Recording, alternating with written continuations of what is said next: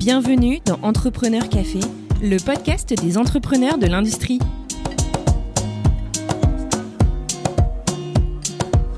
Bonjour et bienvenue dans ce nouvel épisode d'Entrepreneur Café. Moi, c'est Xavier Riquier, l'un des cofondateurs du podcast. Et aujourd'hui, pour ce nouvel épisode, je vous amène à la rencontre de Vincent Van Sterbergen, CEO et cofondateur de ThinkDeep AI, concepteur de DeepFlow, une plateforme d'intelligence artificielle pour automatiser et améliorer le contrôle qualité visuelle dans l'industrie.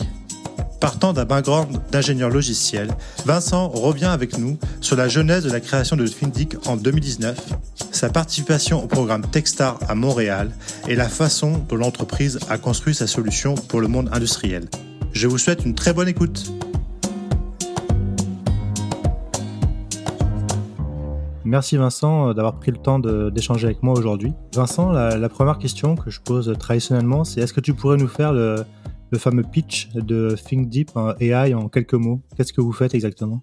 Oui, alors euh, AI, c'est une startup qui développe euh, donc une plateforme euh, qui intègre dans l'intelligence artificielle pour le contrôle qualité, donc une plateforme logicielle qui vient se brancher sur des capteurs, sur des caméras, sur des images rayons rayon X, scanner rayon X, scanner ultrason, différents types de caméras pour détecter des défauts et pour assister les opérateurs dans euh, l'inspection de pièces, aujourd'hui de pièces euh, dans l'aéronautique, dans l'automobile, avec de l'intelligence artificielle. Et donc on vient se placer dans, dans ce qu'on appelle l'opérateur augmenté. On aide les opérateurs à mieux détecter et à aller voir l'invisible finalement. Donc, est-ce que c'est une technologie qui va qui remplace euh, des personnes ou c'est une technologie qui aide des personnes déjà? Non, voilà, en fait, on, on c'est un outil qui vient faciliter le travail des opérateurs. C'est juste un logiciel, quelque part, c'est une plateforme SaaS euh, qui permet aux opérateurs de faire leur travail plus vite, notamment pour des, des choses assez fastidieuses, type des, des mesures, du comptage, détecter des, des surfaces, mesurer des surfaces, qui aujourd'hui sont souvent fastidieuses, rébarbatives. Soit on vient donc aider les opérateurs dans ces opérations, soit on intervient aussi parfois quand il n'y a pas d'opérateurs qui font ces opérations aujourd'hui, parce que euh, trop rapide, trop compliqué ou pas faisable à l'œil nu. Là, on vient on vient rajouter du contrôle là où il n'y en avait pas. Donc aujourd'hui, on est plus dans l'assistance à l'opérateur que l'automatisation complète euh, de, ce type de travail. D'accord. On y reviendra un peu plus en détail tout à l'heure, mais maintenant, ce qui m'intéresse, c'est euh, qu'on parle un peu de toi. Bah, Vincent, qui es-tu? D'où viens-tu? Quel est ton parcours et qu'est-ce qui t'a amené à, créer euh, AI J'ai un background d'ingénieur logiciel. J'ai travaillé pendant quinzaine d'années sur des projets à la fois data, big data, avec de l'intelligence artificielle, notamment sur des, alors dans d'autres domaines, sur de la détection de fraude, sur des prédictions de prix, sur des prédictions de tendances sur des sites d'e-commerce. Le point commun à tout ça, à chaque fois, c'était la donnée, le traitement de la donnée et comment on tire de la valeur des données. J'ai travaillé aussi comme consultant freelance et puis, euh, j'ai eu envie de, de, créer un projet, de créer un produit, aujourd'hui Deepflow, qui aille plus loin que juste du, du service et qui aille vraiment monter une équipe, créer un produit, développer ce produit, développer ce projet. Et c'est de là qu'est né euh, ThinkDeep et c'est de là qu'est née l'application Deepflow. La société a, été créée en 2019, si je dis pas de bêtises. C'est ça, fin 2019, euh, la société a été créée euh, avec deux personnes, donc Martial Papillon et moi-même, et deux cofondateurs. Et puis nous avons cherché un petit peu au Deepflow à la base, c'était pour créer des workflows d'intelligence artificielle et de traitement d'image, tout type de workflow, donc position, positionnement très horizontal euh, à partir duquel nous avons trouvé euh, plusieurs applications, notamment dans du contrôle qualité. Et il se trouve que c'est aujourd'hui, ce sont ces, c'est cette application-là qui rencontre le plus de le plus de succès, le plus d'intérêt. Et du coup, qu'est-ce qui t'a amené, toi, qui étais donc, euh, comme tu disais, employé, je peux dire classique, mais dans, une position classique, j'imagine, en tant qu'employé, de tout quitter pour créer une, une startup? Quel était l'élément déclencheur, le cheminement? En fait, euh, oui, le, le, cheminement, je suis pas passé de, de, salarié à fondateur de startup, je suis passé par la case euh, freelance consultant que j'ai fait pendant plusieurs années. Donc en fait, le, le saut de salarié à freelance, il s'est fait assez naturellement parce que euh, je voulais un peu plus de liberté dans les missions que je choisissais et les projets je faisais. Donc ça, ça j'ai été très euh, heureux en freelance et c'était une période euh, super intéressante. Et au, bout d'un moment, quand même, le, le, fait de travailler tout seul, enfin tout seul, sur des projets, mais travailler plus sur du service plutôt que sur des produits, ça me pesait un peu. Je me disais, mais tiens, j'ai ces compétences-là, euh, j'aurais de quoi créer un produit avec ça. Euh, ou en tout cas sur tout ce qui est traitement de données, traitement de données distribuées, je sais comment le faire, j'ai les compétences techniques pour le faire, je vois comment le faire, j'ai pas encore de cas d'application, mais euh, j'ai bien envie de le faire, bien envie de créer ça, et c'est comme ça qu'on a qu'on a créé le projet euh, avec Martial, qui lui a les, les plutôt les compétences en traitement d'image, le traitement du signal. Et est-ce que tu as eu euh, la fameuse peur de te lancer à l'époque, ou vu que, comme tu disais, tu avais déjà fait une transition d'employé à freelance, tu avais peut-être déjà moins l'appréhension de... Ça s'est fait assez naturellement. La transition d'employé à freelance était peut-être la plus risquée, dans un, si je mets des guillemets, parce que euh, bon, il y, avait quand même un petit saut dans l'inconnu, même si en fait elle s'est fait euh, très bien et j'ai regretté de pas être passé freelance plus tôt. Le passage de freelance à monter sa startup, finalement, il se fait très facilement puisque j'avais déjà euh, monté ma boîte, je connaissais les démarches et puis j'ai pu maintenir euh, quelques missions de freelance à côté le temps de lancer la, boîte aussi. Donc euh, non, ça pour le coup, ça a été plutôt simple et c'était même plutôt gratifiant de pouvoir bosser sur mon projet plutôt que sur les projets des autres. Et tu disais que vous aviez identifié la qualité, donc plutôt dans le manufacturing, dans l'industrie, comme étant un, un, segment sur lequel vous pourriez appliquer votre solution Deepflow. Est-ce que tu t'y connaissais déjà dans ce secteur avant? Comment vous l'avez identifié? Euh, Comment vous avez approché les premiers clients? Pour le coup, non, ça c'était vraiment un secteur. Moi, je viens de la data, traitement de données. Le monde industriel, euh, c'était un secteur que je connaissais pas du tout. Euh, Martial, mon associé cofondateur, lui avait, déjà eu des expériences dans le secteur industriel. Donc c'était un domaine que lui connaissait connaît bien. Cependant, en fait, on s'est rendu compte que les problématiques étaient les mêmes dans l'industrie que euh, dans d'autres secteurs euh, dans lesquels j'avais travaillé avant. Et surtout sur le plan technique, finalement, euh, la donnée, les formats de données restent les mêmes. Et après, les algos changent, la détection change. Et comment on est venu à ça? Bah, C'est typiquement avec nos premiers clients. On a rencontré un premier client sur un salon qui nous a dit, il nous faut de l'IA, il nous faut de l'IA, il nous faut du traitement d'image. Donc on a dit, bah, faire euh, pour du contrôle qualité. Regardez, aujourd'hui, on a des opérateurs, donc c'était du contrôle radio. On a des opérateurs qui passent euh, leur journée et qui s'esquintent les yeux sur des images radio. Euh, il nous faudrait un outil qui nous permette de les assister, de mettre en avant les défauts, les indications plus rapidement euh, pour qu'ils soient capables d'inspecter euh, plus facilement euh, les pièces. On est parti de ça, on a développé, quand on est tech, on a développé un peu toute la plateforme sous-jacente. Et après, ben, on a sur cette plateforme, qui est la plateforme Deepflow, on est venu greffer des modules pour de la radiographie, pour de la vidéo. Et on a fait en sorte que la plateforme, elle soit assez souple pour pouvoir évoluer dans le temps en rajoutant ces différents modules. C'était un peu par opportunisme, mais il se trouve que bah, ça, a plutôt bien, ça a plutôt bien marché et on s'est rendu compte, enfin, on a trouvé le besoin comme ça. C'est comme ça qu'on a trouvé le besoin métier, qu'on a compris le besoin métier. Et après, on s'est rendu compte qu'il y avait un marché, euh, certes au début de niche, mais finalement qui tend à s'élargir de plus en plus euh, autour du, contrôle qualité et du contrôle non destructif. Du coup, euh, quels sont vos principaux marchés applicatifs, euh, les marchés porteurs euh, Tu parlais de l'aéronautique tout à l'heure, mais est-ce qu'il y en a d'autres? Oui, alors en fait, il y en a tous les marchés où le, qui font des produits à forte valeur ajoutée, parce que ce sont des produits où le coût de la non-qualité peut être très élevé. Donc on a, on a l'aéronautique, bien sûr, mais aussi l'aérospatiale, euh, l'automobile, l'énergie. Donc euh, quand je dis énergie, c'est au sens large, hein, ça peut être aussi bien le, le nucléaire que l'éolien. Euh, les infrastructures, on a des, des leads aujourd'hui sur, de sur des poutrelles métalliques, sur des constructions de, de structures de grosses structures. Euh, dans, dans, tous les cas, le point commun, c'est le coût de la non-qualité. Le coût de la non-qualité, quand on a besoin d'inspecter de façon rigoureuse, c'est que euh, il faut vraiment, on peut pas se permettre de, de, jeter ou on peut pas se permettre de laisser passer des défauts. C'est là où on est le plus pertinent aujourd'hui. Et vous êtes combien chez euh, ThinkDeep depuis 2019 Est-ce que l'équipe s'est agrandie? Vous êtes toujours que deux Non, aujourd'hui on est 12. On est 12 personnes.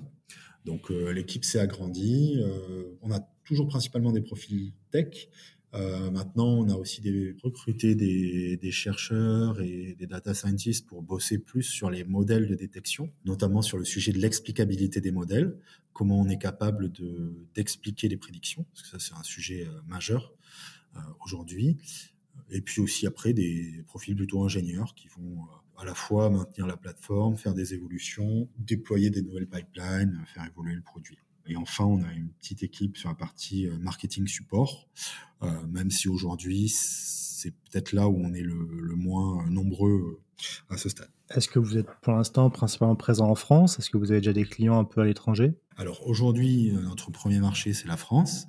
Maintenant, on a participé à l'accélérateur Techstars basé à Montréal en fin d'année dernière. Et suite à quoi, on a eu des, premiers leads et des premiers euh, clients euh, au Canada. Quel type de clients au Canada? Clients industriels. Clients industriels, manufacturiers le secteur de, l'énergie notamment. Est-ce que tu peux peut-être dire un mot sur euh, Techstars pour que les, gens qui ne connaissent pas comprennent un peu mieux à quoi ça sert? Alors Techstars en fait c'est un accélérateur un peu comme le plus connu qui est Y Combinator. Le principe c'est un programme qui se déroule en trois mois, qui sélectionne 10 startups à l'entrée et qui les coach pendant trois mois, à la fois sur euh, du développement produit, sur de la levée de fonds, sur du, marketing, des sales, euh, sur un peu tous les aspects pour euh, développer un projet. Et une des particularités de ce programme, c'est que le programme commence par une période de, on appelle mentor madness, où on va rencontrer très vite une cinquantaine de mentors et en sélectionner de 3 à 5 qui vont euh, nous accompagner et nous suivre euh,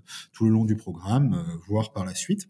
il faut savoir que ce sont des gens en général qui sont issus de l'industrie, qui ont souvent fondé, cofondé des startups ou qui viennent du monde de l'investissement, du coup qui, qui, sont capables de fournir leur, leur expérience et d'accompagner les, les, les boîtes.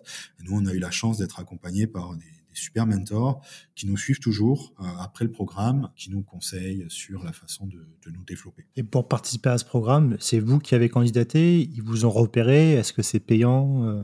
alors c'est gratuit, euh, c'est gratuit, on peut candidater. Il y, a, il y, a, des batchs. Alors il y a des batchs tous les ans, mais surtout il y a des batchs dans différentes villes. C'est un programme qui est international. Il y en avait un en France qui a été arrêté pendant un temps et qui, je crois, est en train d'être relancé. Donc, vous avez un batch à Montréal, vous avez un batch à Toronto, un batch à Boston et ainsi de suite. C'est gratuit et même plus que ça, Techstars investit dans les startups du programme. On a la possibilité d'être financé, une partie en capital, l'autre partie en avance sur une future levée de fonds. Donc, euh, c'est pas juste de l'investissement en temps, il y a de l'investissement financier aussi.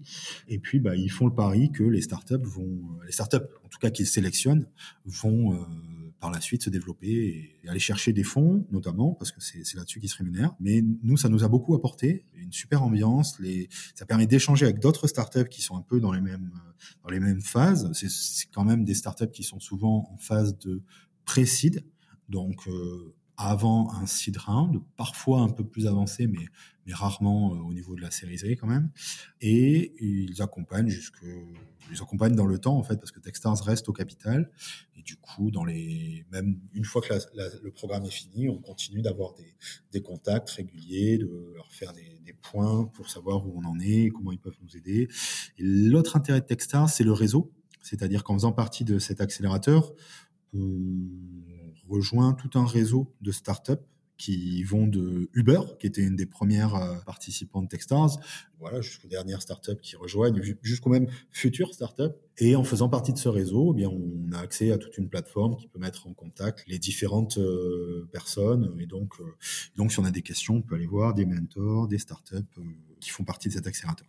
Donc, tu, dirais que ça t'a vraiment, pour le coup, aidé à, mettre un coup de boost à votre activité? Oui, mettre un coup de boost et puis surtout bien définir notre cible. Qui on cible? Quel est le parce qu'on est arrivé à Techstars en, disant bon on a un produit on a une plateforme générique qui, qui fait de l'IA grosso modo et on est sorti de là en ayant notre cible notre discours nos marchés visés et puis la façon de les adresser donc euh, bon c'est pas tout fait hein, c'est plus euh, c'est les startups qui font cette démarche là mais euh, ça nous a beaucoup aidé à y voir plus clair. Tu parles d'IA depuis tout à l'heure, d'intelligence artificielle. Ça m'intéresserait d'avoir ton point de vue sur un sujet euh, qui est un peu compliqué à appréhender et à débattre. C'est la différence entre machine learning et intelligence artificielle. C'est vrai que moi, c'est un sujet qui me questionne et qui m'intéresse beaucoup. On entend beaucoup parler d'IA, mais certains disent qu'au final, la vraie IA, entre guillemets, n'existe pas vraiment et que ça reste beaucoup du machine learning. C'est quoi ta vision là-dessus?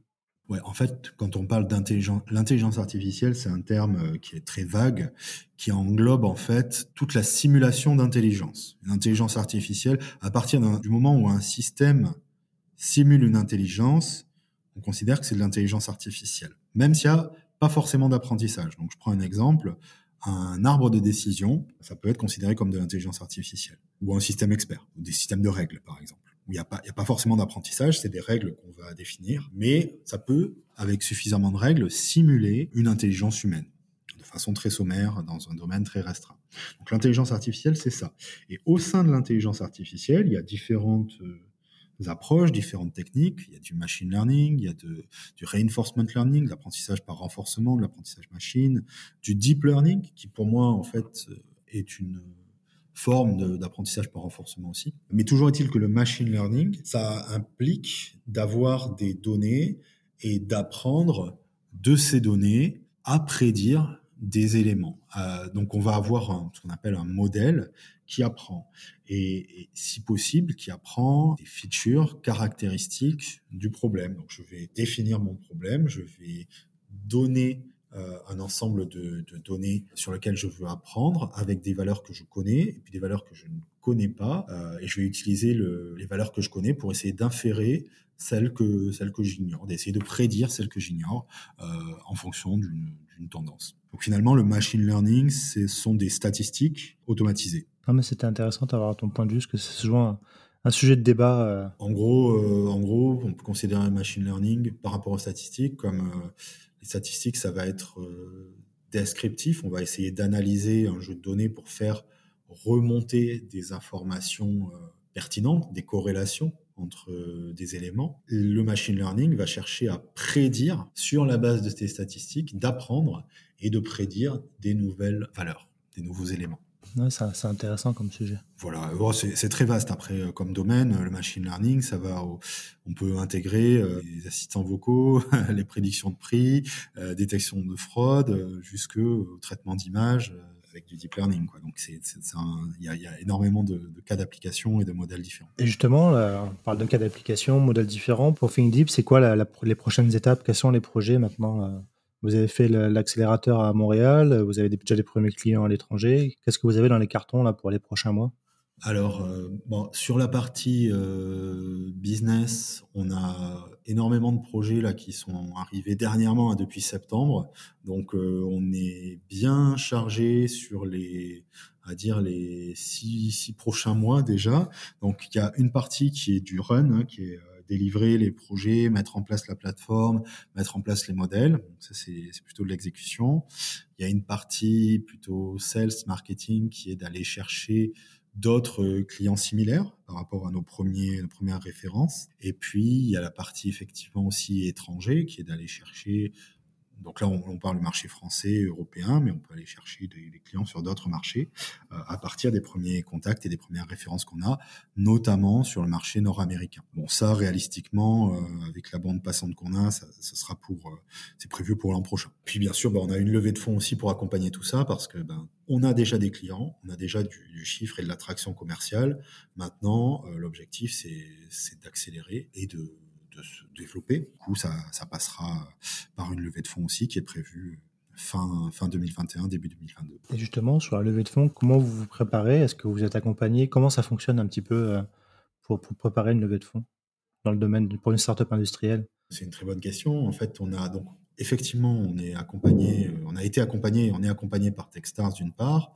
Euh, on est aussi accompagné aujourd'hui par euh, l'agence de, de, développement Nouvelle-Aquitaine, ADI, qui accompagne les startups ou des entreprises qui souhaitent lever des fonds. Ils ont un service levée de fonds qui est qui est très euh, très au fait de ce processus, qui vient nous, nous conseiller, nous challenger, nous, nous, donner un peu des ou nous mettre en relation avec des investisseurs. Puis bah, comment ça se passe? Il faut d'une part avoir euh, des métriques, des chiffres, euh, une traction commerciale. Donc les, les chiffres associés à la traction commerciale, montrer que on a un produit, on a un marché, on a bien identifié le produit, le marché, le, buyer persona, qui achète, pourquoi, quel est le cycle de vente, quel est le ticket moyen et, se projeter sur le marché qu'on peut adresser. Et ensuite, donc il faut avoir les chiffres qui backent ça avec un à date avec un business plan de croissance qui explique en quoi on va utiliser les fonds et en quoi les fonds qu'on cherche à lever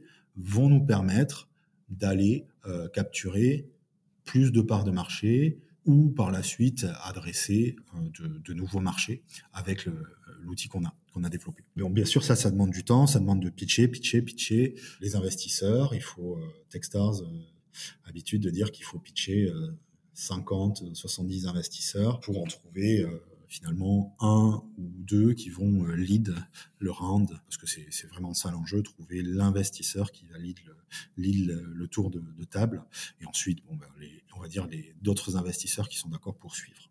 Mais, mais le, le, gros du travail, c'est trouver ce lead. Bah, J'espère pour vous que ça va, ça va bien se passer. C'est quand même une étape importante, je suppose, dans votre, dans votre développement de trouver ces fameux investisseurs. Oui, tout à fait. Bah, ça, ça permet d'accélérer. Ça permet d'accélérer, d'aller euh, d'aller plus vite, de se développer. C'est important. Et en même temps, il faut pas le faire trop tôt, puisque de toute façon, il faut avoir euh, l'attraction et les chiffres qui, le justifient aussi. Pour, au niveau de l'attraction commerciale, euh, on peut dire qu'on est pas mal en ce moment. euh, on a des bonnes perspectives pour 2022, donc le timing bon. Maintenant, c'est vrai que ça demande du temps. Donc, il faut aussi avoir la, la visibilité financière pour tenir, et puis aussi la, bande passante de l'équipe pour euh, continuer à développer, délivrer, trouver de nouveaux clients pendant ce temps de levée de fonds. Quoi. Être capable de produire tout en se développant en même temps. Quoi. C'est ça, c'est ça. C'est ça, et conjuguer les deux finalement. Puis s'organiser pour que, bah, typiquement, c'est le CEO, donc c'est moi qui vais pitcher les investisseurs. Donc il faut être capable de, que la boîte soit organisée pour tourner euh, sans que le CEO soit là tous les jours. Et c'est vrai que ça, ça demande bien penser à comment euh, bien définir les rôles, bien définir les responsabilités, qui s'occupe de quoi et qui travaille sur, sur quelle partie. Euh, Vincent, on arrive au, terme de l'entretien. Euh, la dernière question que je, pose d'habitude à mes invités, c'est si tu avais un conseil à donner à, à quelqu'un qui souhaiterait se lancer en entrepreneuriat, mais qui ne sait pas forcément comment s'y prendre, qui n'a pas les codes, ou alors un piège qu'il faudrait selon toi éviter ben, Je pense qu'il faut être. je pense qu'il y a une qualité sine qua non, c'est qu'il faut être résilient. Il faut être résilient parce qu'on ne sait vraiment pas. Euh, se lancer dans l'entrepreneuriat, c'est une aventure. Il faut être à la fois optimiste pour euh, parce que si on était euh, réaliste, jamais on ferait le pas. si, on était vraiment pragmatique, jamais on prendrait autant de risques avec si peu de chances de réussir. donc il faut il faut une dose d'optimisme qui peut parfois être être euh, l'inconscience, mais il faut de l'optimisme, c'est sûr. Et puis il faut de la résilience parce que euh, c'est jamais un long fleuve tranquille. Il y a toujours des difficultés. Il faut être capable de d'encaisser, de continuer, de, tout en bâtissant des relations de confiance avec les gens euh, dans la durée. il faut s'inscrire dans la durée. Donc bon, c'est plus, si j'ai des conseils, c'est plus d'essayer d'avoir d'avoir ce, ce, genre de d'état d'esprit. Pas se voiler la face, hein, c'est il y a des risques réels, euh, mais il y a aussi, euh, il y a aussi beaucoup de gratification. Donc il faut être, euh, faut être conscient de ça, faut être lucide par rapport aux au risques que ça représente, et puis en même temps se dire qu'il y a aussi beaucoup de choses très intéressantes et qu'il y a surtout la satisfaction de, de développer son projet, son entreprise, de travailler pour soi, même si ça veut dire en général travailler beaucoup plus. Et le pire patron, c'est soi-même. Hein. il n'y a, pas pire comme boss mais bon, c'est gratifiant aussi. Il faut vraiment, je pense que c'est vraiment un, état d'esprit à, à, avoir. Je pense pas que ce soit inné, c'est quelque chose qui s'acquiert avec suffisamment d'optimisme et de, et de volonté. Bah, merci beaucoup Vincent pour cet échange euh, pour, et puis pour, pour ces précieux conseils. Euh, je te souhaite plein de bonnes choses pour la suite, euh, pour ThinkDPI, en espérant que cette fameuse levée de fonds vous permette encore plus de vous développer. Oui, et puis merci, merci à toi aussi. Et puis bon, enfin, on a la chance quelque part d'avoir euh, une traction commerciale euh, sans lever de fonds. Donc euh, on peut se développer sans ça. maintenant, bien sûr, c'est une question de timing aussi. c'est une question de à quelle vitesse on, quelle vitesse on va. Voilà. Mais en tout cas, merci beaucoup. C'était super intéressant. moi, je suis toujours toujours partant pour parler de, de ce qu'on fait, et présenter ce qu'on fait. Merci Vincent. Merci Xavier.